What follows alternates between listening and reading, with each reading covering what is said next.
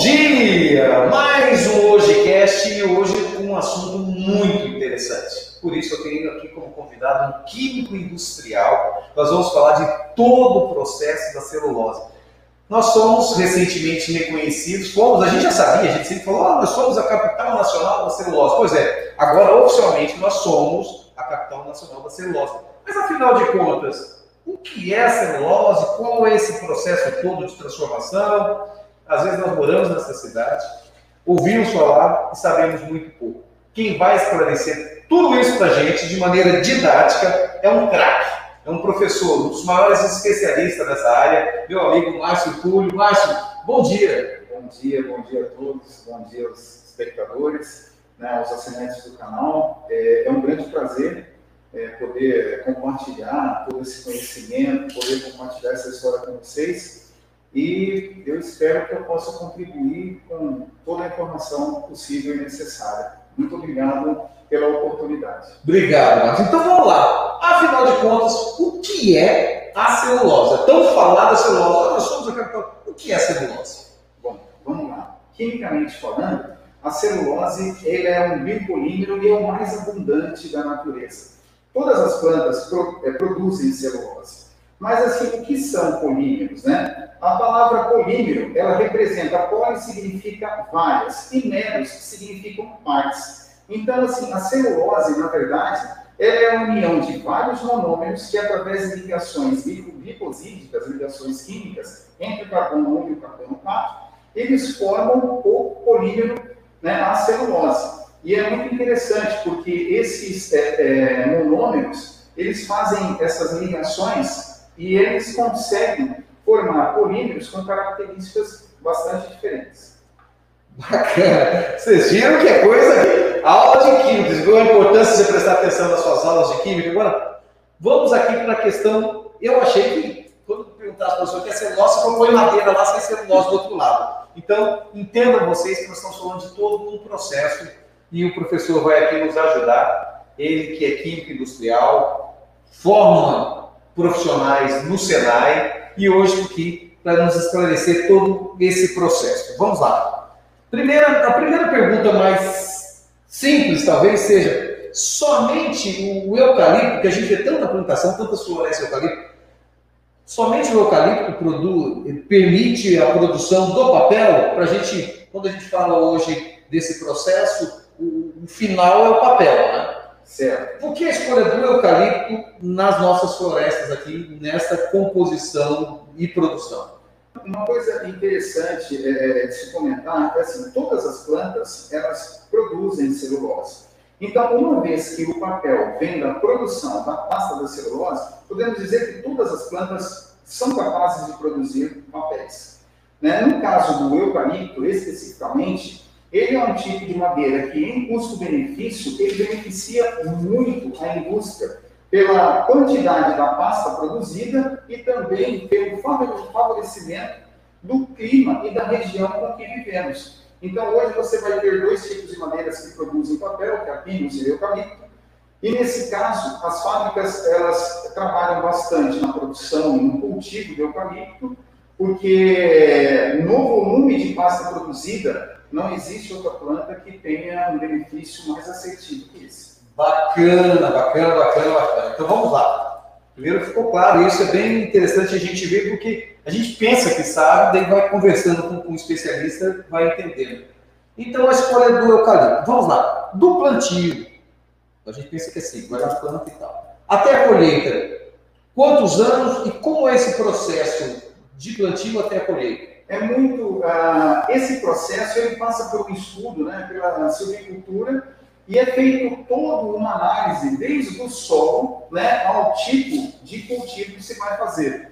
É, do início do plantio até a colheita, em média, demora-se sete anos. Tá? Um pouquinho mais, um pouquinho menos, né? mas é, todo o estudo é feito em cima desse processo todos os, os o engenheiro toda uma equipe de cientistas é envolvido nisso, porque mede-se a taxa de crescimento, mede-se a taxa de extração da pasta celulósica, mede-se a taxa de tempo necessário de cozimento. Existem diversos fatores que influenciam diretamente toda essa cultura plantio, que em média leva-se sete anos.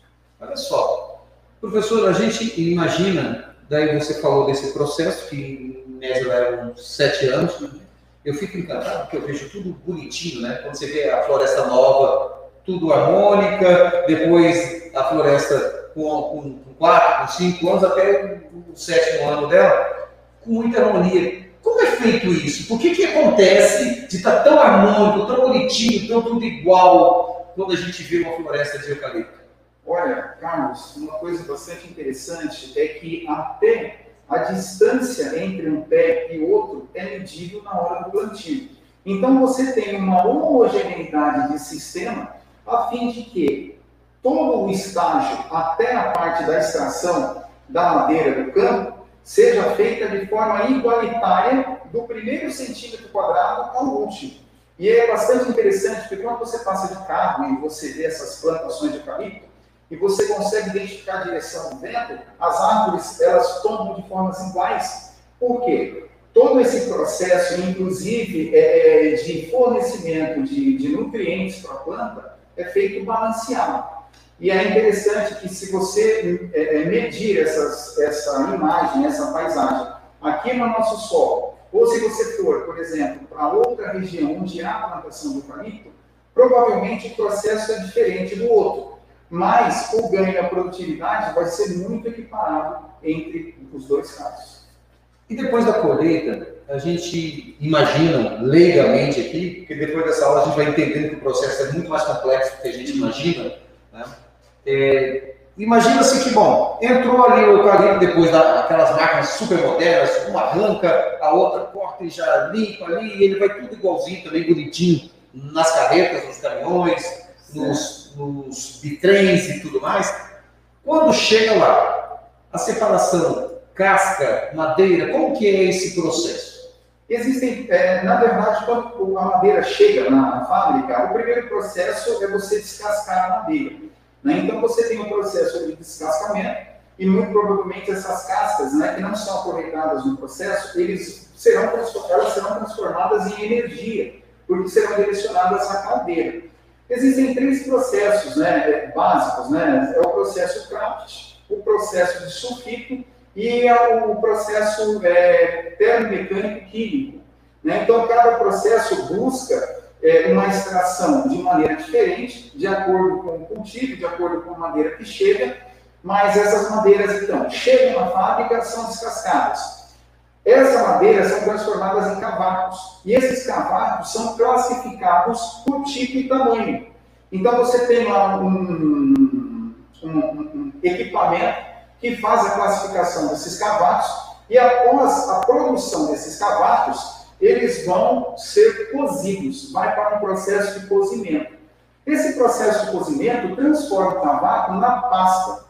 E aí essa pasta ela vai ter uma coloração marrom. Essa coloração marrom, ela é oriunda especificamente por causa da lignina. A madeira em si, ela é formada de celulose, né, fibras de celulose e lignina. A lignina é a que dá a coloração marrom à madeira. Em termos mais simples, a gente pode dizer que a lignina é o cimento da madeira.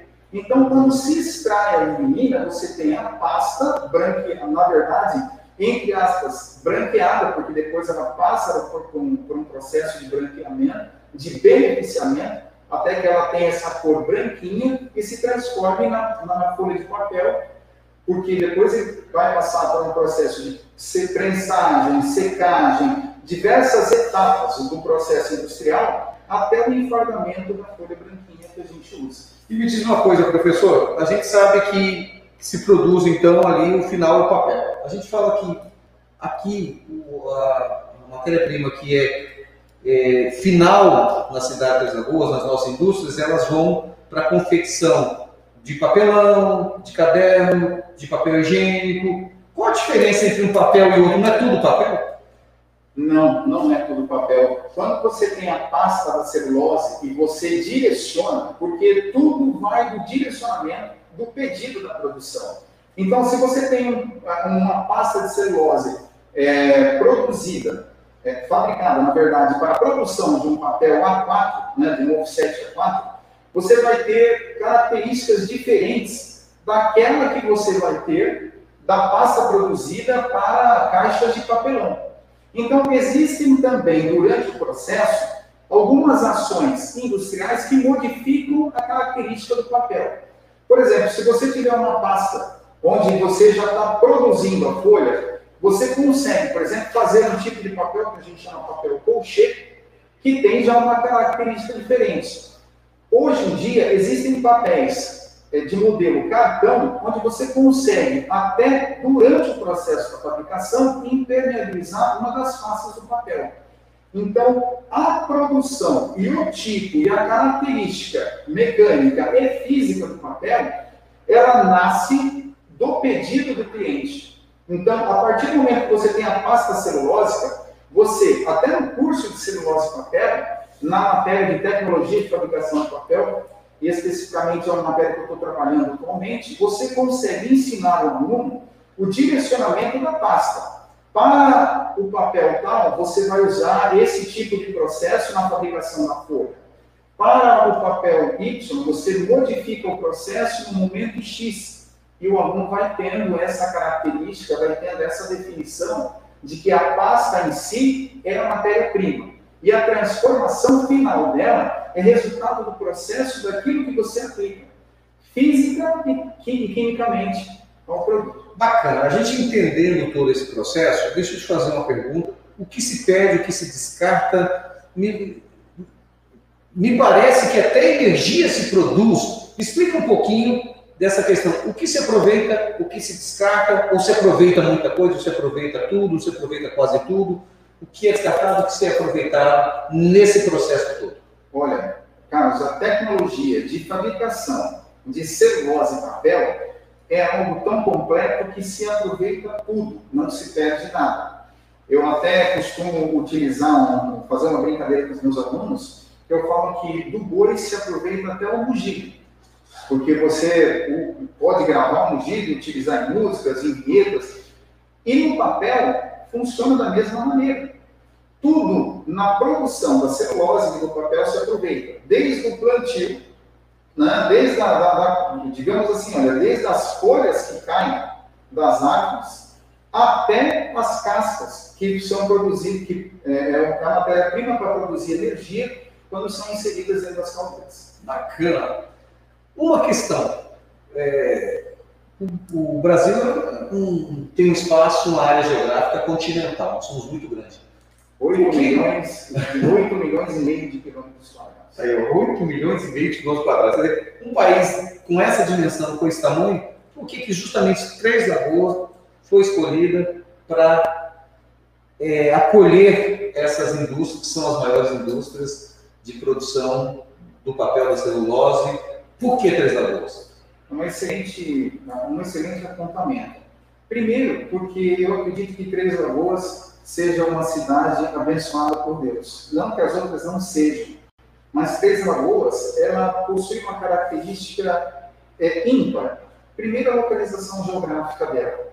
Ela permite que toda a produção seja escoada pelo Brasil inteiro através da posição que ela está. É, o solo também e o clima da cidade favorece muito a produção da, na verdade, a, a, a, a produção da celulose aqui através da plantação. E tem outra, né? Existe, puxando um pouco agora com a sardinha para o meu lado, Três Lagoas tem uma ferramenta fundamental nesse processo todo, que é o Senai, que é um excelente formador de mão de obra profissional. Eu ia entrar nesse assunto justamente por isso. Você é professor no Senai, e a gente, a gente falou de todo esse processo, então nós vamos entrar, já que você, você tocou no assunto do Senai, com relação a isso. Geração de emprego. Para levantar a bola para você, eu vou dizer o seguinte: muita gente fala, ah, eu sou da, da capital nacional, da, da, celulose, basta eu ir lá na porta da indústria e bater. Né? E é meio longe, inclusive, porque nunca fica na área central. O cara vai lá e acha que vai chegar lá, bater na porta e vai arrumar emprego. Claro que o processo não é esse.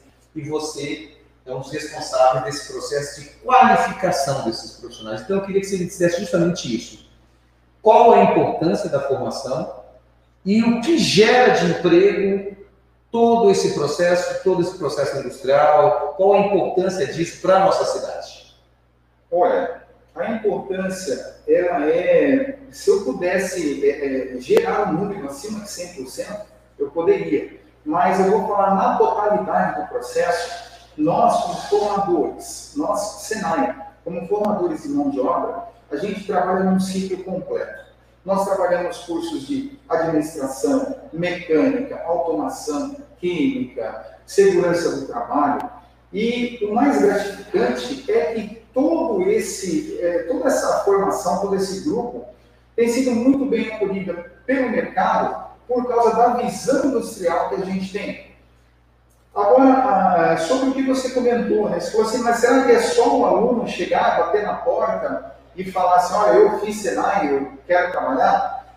É, não, não funciona dessa maneira. Hoje, o aluno... Não, você ainda está falando do aluno, e aquele que nem sequer aprendeu nada quer emprego. Ele não vai conseguir emprego. Né? Esse, dificilmente, porque assim, eu falo que é, tem aquele ditado que a gente tem que matar um leão por dia. E o, eu falo que a estrutura né, e a forma, a metodologia de Senai, ela não te ensina a matar um leão por dia. Ela te ensina a ser um sobrevivente como o rei da selva.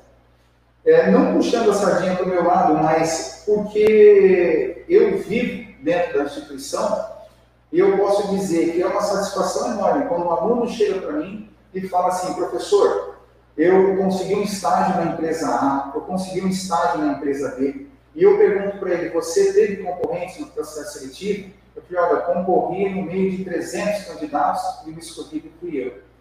E existem casos ainda onde a empresa faz processo seletivo específico com os nossos alunos, sem abrir é, externamente para isso. E o que muito nos gratifica.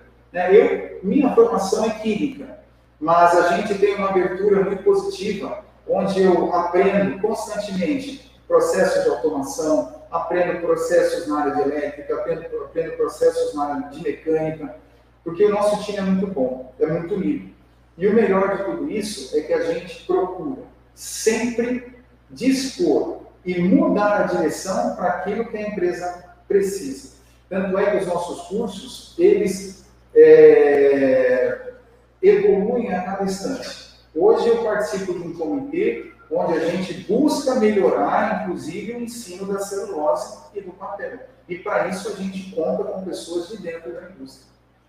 Professor, é, como nós falamos que o processo ele, ele vai em inúmeras etapas, hoje o Senai forma profissionais em quantas dessas etapas? Quantos desses profissionais que fazem parte de todo esse processo são qualificados através dos cursos Senais. São quantas oportunidades ali de cursos mais ou menos oferecidas hoje para essas etapas do processo? Em termos de cursos, hoje a gente tem em torno, eu acredito que de 16 a 17 cursos. Ou seja, qualquer um desses cursos pode, de repente, se encaixar em, um, em uma das, das etapas desse processo de industrialização do papel. Exatamente. E, e assim, é, além dos cursos de técnico, hoje a gente também oferece a pós-graduação no curso técnico, que é o pós-técnico. Né? Em breve nós estaremos aí lançando quatro novidades de pós-técnico que serão direcionados, inclusive, para todas as áreas. E assim, especificamente, eu vou usar como exemplo a celulose papel, que é o fomento da nossa discussão. Hoje, o nosso curso de, técnico em celulose papel, ele tem quatro etapas que é a base, é o, ciclo básico, intermediário 1, intermediário 2, e a, é o que a gente chama que é o projeto integrador, que é a última parte. O que, seria o projeto integrador? Seria a junção, a união de tudo que o aluno aprendeu, direcionado à construção de um projeto que vai ser aplicado na indústria.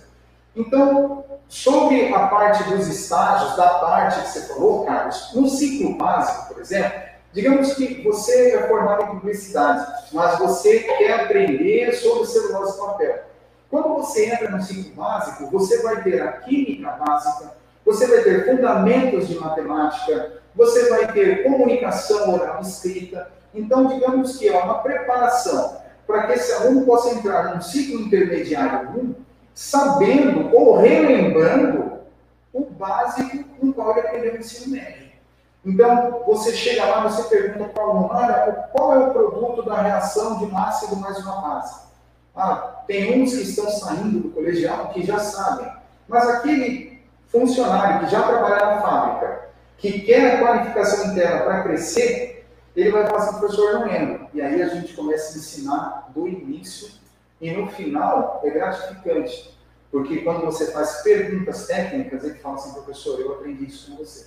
Que bacana. Ou seja, é muito importante, se você quer estar empregado nessa indústria que hoje faz com que nós nos tornemos a grande vitrine do papel no Brasil e no mundo, fala-se da capital nacional da celulose, você falou, quero trabalhar numa dessas indústrias, são muitas as indústrias instaladas aqui na nossa cidade, você precisa primeiro se qualificar, você precisa estudar, você precisa entender. E nós temos aí cursos, inclusive alguns cursos até gratuitos oferecidos pelo Senai. Então, só fica desempregado quem quer e quem está acomodado. Se você buscar informação, você vai ter qualificação, tendo qualificação, porque não tem mais. Assim como você não pega a semente do eucalipto e transforma em papel, você tem todo um processo que leva ali anos para que aquilo chegue ao ponto ideal de maturação para colheita, o profissional também é a mesma coisa. O aluno tem que ir lá, estudar, entender passo a passo. Tudo que nós vimos aqui mostra a complexidade desse processo. Eu agradeço muito a participação do nosso querido professor Márcio Túlio, mas eu não posso encerrar essa entrevista sem falar de uma questão fundamental hoje e muito discutida no mundo todo, que é a questão ambiental. Sim. Existem, e você vai nos esclarecer aqui para quem está nos assistindo, e para mim principalmente, que tem muita essa curiosidade, o quanto esse, esse plantio ele interfere na natureza, o quanto ele interfere no meio ambiente, porque existem alguns mitos. Ah, o local onde se planta o eucalipto nunca mais se planta nada depois de alguns anos, que a terra fica infértil, que esgota toda a água, enfim. O que tem de verdade e o que tem de mito na questão ambiental da produção do eucalipto para, consequentemente, a gente extrair o nosso papel? Olha, é, a colocação é perfeita. Na verdade, é, não existe improdutividade na terra por conta do plantio do eucalipto. Eu entendo que você só vai tornar uma terra, uma terra improdutiva se você salgar a terra. Se você distribuir um monte de sal, aí sim você pode tornar improdutiva. Mas é importante citar que, independente da indústria instalada, né, principalmente as que estão na nossa região, existe por trás disso é, um conjunto de cientistas um conjunto de pessoas que se dedicam a estudar o impacto que a cultura promove na Terra. Então, seria é, quase que uma irresponsabilidade dizer que onde se planta eucalipto, depois de certo tempo, nada, nada nasce. Existem processos, né? processos de tombamento de terra, processos de é, renovo de nutrientes, que a própria ciência já promove para isso. Né?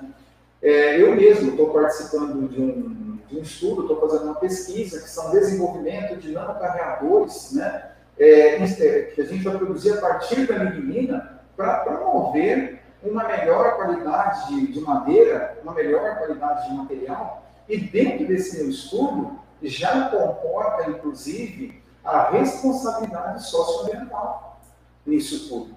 Então, é, o mito é que nada cresce. A verdade é que nós evoluímos, é que nós fazemos o possível para que toda essa produção, todo esse resultado seja revertido para nós como sociedade, para nós como ser humano e principalmente para as futuras gerações. Eu gostaria muito, por exemplo, de quando eu tiver já uma idade mais avançada, eu possa olhar para minha filha e falar assim: olha essa paisagem, ela era mais linda do que da época que eu tinha sua idade. Então hoje a gente caminha para esse progresso, para essa solução. Bacana. Essa é a visão do professor, eu achei positivo, dá para ver que já existem tecnologias, nós existia um desenvolvimento, estudo, pesquisa, para que não tenha um impacto negativo no meio ambiente. As indústrias têm esse, esse compromisso? A indústria, quando se instala, ela tem toda essa preocupação ou é só uma preocupação do professor, do acadêmico? Ou, ou existe também essa preocupação efetivamente da indústria? A gente pode ter certeza que essas empresas implantadas aqui, elas têm essa responsabilidade com a elite? Elas possuem, elas tanto possuem essa responsabilidade, como em alguns momentos até o Senai ele é consultado sobre algumas vertentes dessa, eh, desse caminho. Inclusive, eh, hoje o Senai Três Lagoas, eu posso dizer talvez seja a única unidade hoje do Estado que promove isso, ela tem um, um, uma prestação de serviço na área de química ambiental né, na área da ambientalidade, para que a gente possa orientar as empresas a fazer esse processo de instalação de forma correta. Então, caso tenha alguma, a gente tem dúvida sobre a norma tal ou sobre a lei tal, o Senai pode intervir também com informações a respeito disso. Então, a gente percebe que as empresas, a, a partir do momento que elas nos procuram para uma conversa, para uma mesa redonda, a gente percebe que existe esse interesse nessa, nessa, nesse direcionamento também, de não se instalar de qualquer maneira, de não criar um processo produtivo que seja, é, é, que crie malefícios para a região. Bacana. Então a gente pode ter uma expectativa positiva para o futuro, imaginando daqui 30, 40, 50, 100 anos, ainda a cidade, a nossa região, como área produtiva dessa matéria-prima, em harmonia, meio ambiente, sociedade organizada? Assim, eu creio até que a porcentagem de preservação de área verde vai aumentar. Olha que maravilha. Você vê, boa notícia. Isso, a gente terminou com esse mito porque fala-se muito nisso. Então, daqui a pouco essas indústrias vão embora, vão para outra região, porque vão esgotar a capacidade de produção do nosso sol, da nossa região, da nossa água. Tudo isso esquece ali. Não, tudo isso pode esquecer. Você pode vir para a cidade de Três Lagoas, pode se inscrever no curso técnico do Senai e pode se aposentar trabalhando nas empresas aqui. Bacana. Então é isso. Eu agradeço a audiência, o carinho de todos vocês. Voltamos com o nosso HojeCast amanhã, no mesmo horário, 11h30. E agradeço aqui a participação desse químico industrial, desse professor apaixonado. E a gente fica realmente encantado, Márcio, porque, primeiro, agradecer ao Senai por ter disponibilizado você para vir aqui falar sobre isso, a sua, o seu pronto atendimento e nos esclarecer, porque a partir do momento que se tornou é, oficial a capital nacional da celulose, me gerou essa, essa questão. Falei, será que todo mundo entende? Espero que vocês tenham entendido. E se tiverem mais dúvidas, fica o convite para entrar no site do, do, do Senai, para fazer uma visita ao professor e toda a equipe do Senai, para que vocês tirem mais. E entre na internet, pesquise, procure, claro, quando a gente fala pesquisa na internet é um perigo, mas procure sites que tenham realmente conteúdo reconhecido, para você não ver fake news, que hoje a gente está vazio disso, né? Então, entenda mais sobre esse processo e se você quer trabalhar na área, quer que seu filho trabalhe, quer que seu sobrinho, que seu vizinho, que alguém trabalhe, procure qualificação. Isso é muito importante e o Senai está aí para isso. Obrigado a todos. Professor, suas palavras finais para a gente encerrar nossa entrevista. Eu fico muito contente, muito feliz, orgulhoso de participar aqui na entrevista. É uma honra estar aqui ao seu lado. E caso você tenha alguma dúvida, alguma questão, pode encaminhar um e-mail aqui para a rádio e eles vão passar para mim. Eu vou ter um prazer enorme em responder. Bacana! Obrigado a todos vocês. Fiquem aí com o nosso carinho. Todos os materiais produzidos por nossa equipe de jornalismo, nossa equipe de conteúdo, fica disponível no nosso site. Então você entra lá no hojemais.com.br, você entra no nosso canal do YouTube, essa entrevista vai estar disponível no Facebook, está disponível no nosso canal do YouTube, então você tem acesso a essas informações, compartilhe as informações que realmente vale a pena. É sempre uma aulinha a mais para que a gente tenha mais conhecimento, para que a gente saiba um pouquinho mais, principalmente sobre a nossa cidade, nossa região, nosso estado, nosso país. Obrigado a todos.